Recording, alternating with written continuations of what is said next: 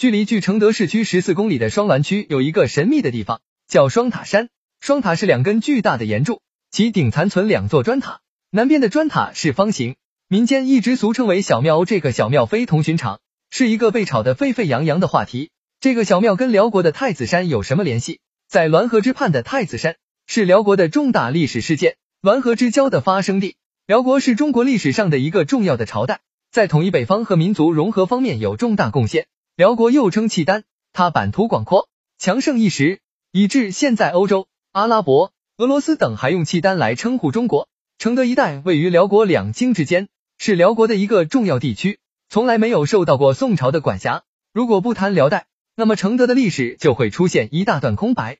完河之变发生在辽代晚期第八个朝代道宗时期，在辽代晚期占有重要地位，是辽国由盛而衰的起点。其起因要追溯到第七代皇帝兴宗第六代皇帝圣宗时期。圣宗是人们都知道的萧太后的儿子。圣宗的皇后齐天皇后生过两个儿子，都早夭了。圣宗的长子耶律宗真和次子耶律重元是宫人萧氏生的。耶律宗真是齐天皇后养大的，无子，取而养之如己出。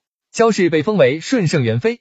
圣宗死后，萧氏藏匿了以齐天为皇太后，顺圣为太妃的遗诏。他的亲生儿子耶律宗真即姓宗，已即位，他便自立为皇太后，史称钦哀太后。一千零三十四年。清哀太后又密谋废掉兴宗，诏朱帝意，欲立少于众元。众元把消息告诉了兴宗，兴宗得到消息，先发制人，取后登黄布车忧于庆州。朱就以自分兵捕获，或死或喜，与党并诛欧有此。耶律仲元因告密有功，被封为皇太帝。兴宗为了稳定自己的皇位，对守旧派代表人物耶律重元不断给予要职，并许以千秋后传位于他。重元很高兴，从此越加放肆起来。守旧派纷纷攀附在众元周围，形成一股政治力量。但是兴宗并不打算把皇位传给众元，他不断扩大自己儿子耶律洪基的权力，直至封为天下兵马大元帅，实际上宣告他是皇位继承人。这样，两派的斗争表面化。零一千零五十五年，兴宗病死，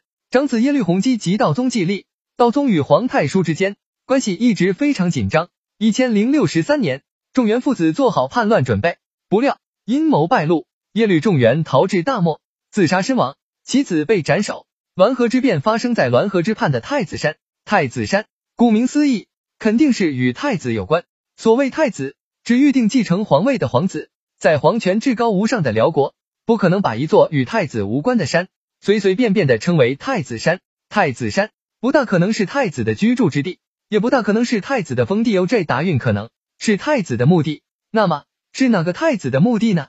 辽国九位皇帝，共累有三十二位皇子，在陀十二位皇子中，除曾被封为太子并继承了皇位者没有必要说之外，还有三位并未当过皇帝的太子，与太子山有关系者，必为其中之一。这三位太子中，替有一个是辽太祖的长子耶律倍，他十八岁被封为皇太子，后来投唐，三十八岁时被害于洛阳，后葬于伊乌驴山。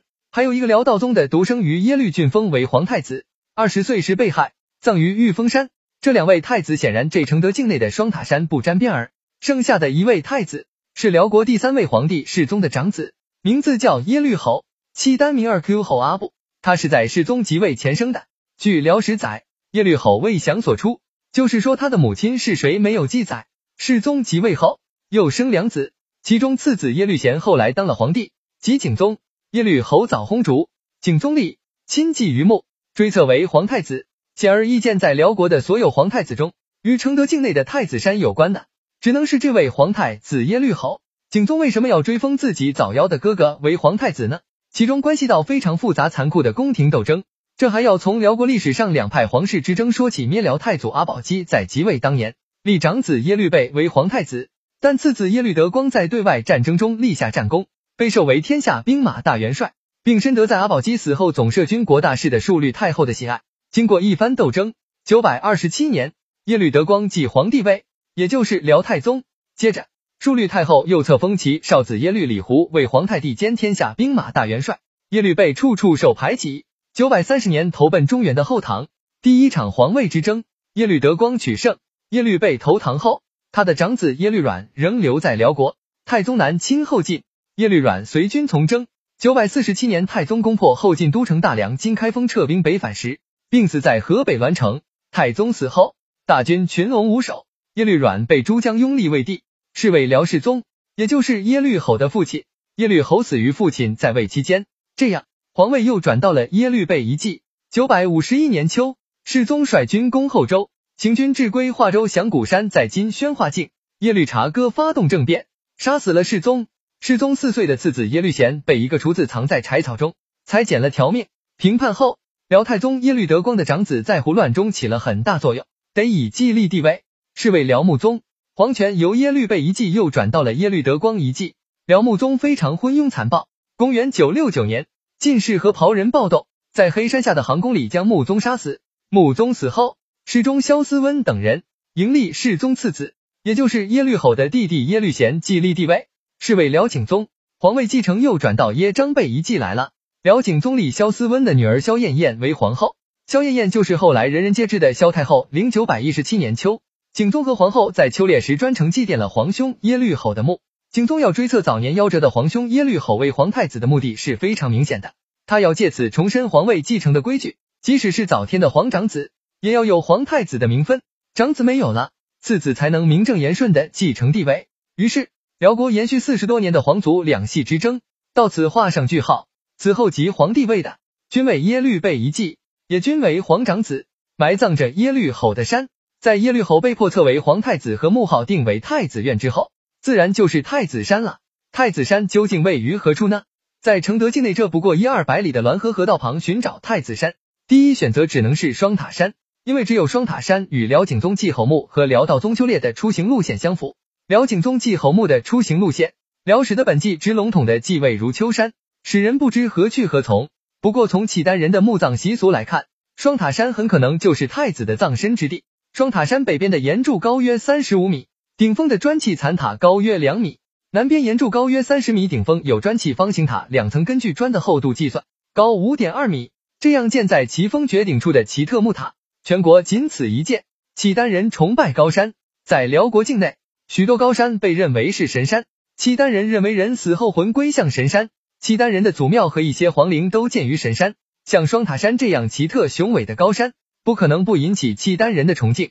当一个皇子在其附近早轰时，很有可能选择他为皇子墓址。契丹人在未建立自己的国家时，葬俗特别奇特，人死后不掩埋，但以其尸置于山树上，经三年后，乃收其骨而焚之。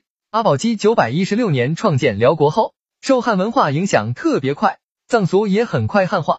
由原始的简陋的天葬与火葬相结合的方式，变为在贵族中流行仪式繁缛弥费惊人的土葬和火葬。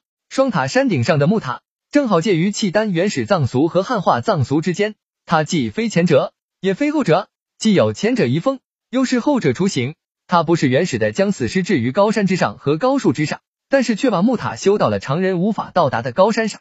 这是迅速变革中的契丹丧葬制度的生动标本。木塔的规模与皇子的身份，从双塔山木塔的规模看，与皇太子耶律吼的身份相符。双塔山顶的两座木塔都是多层的，因为塔的层数没有双数，所以最是三层的，也有可能是五层的。这样的塔，如果产生于辽的中后期，是不妥比云的；而产生于辽早期，又产生在今承德一带，就难能可贵了。在那个时候，作为游牧民族的契丹。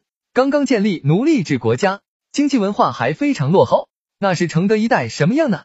据宋朝使者王曾记载，在辽中期，承德一带的人住的都是草庵板屋哦。那么，在辽早期，人们住的顶多也就是草庵板屋哦。在这样的情况下，在双塔山绝顶之上耸起两座高高的砖塔，这绝不会是一般人，甚至不会是一般贵族所为，只有皇家才能做到。皇太子耶律吼墓为什么会远离辽国的皇陵，孤零零的埋葬在这里？这丝毫没有什么可奇怪的。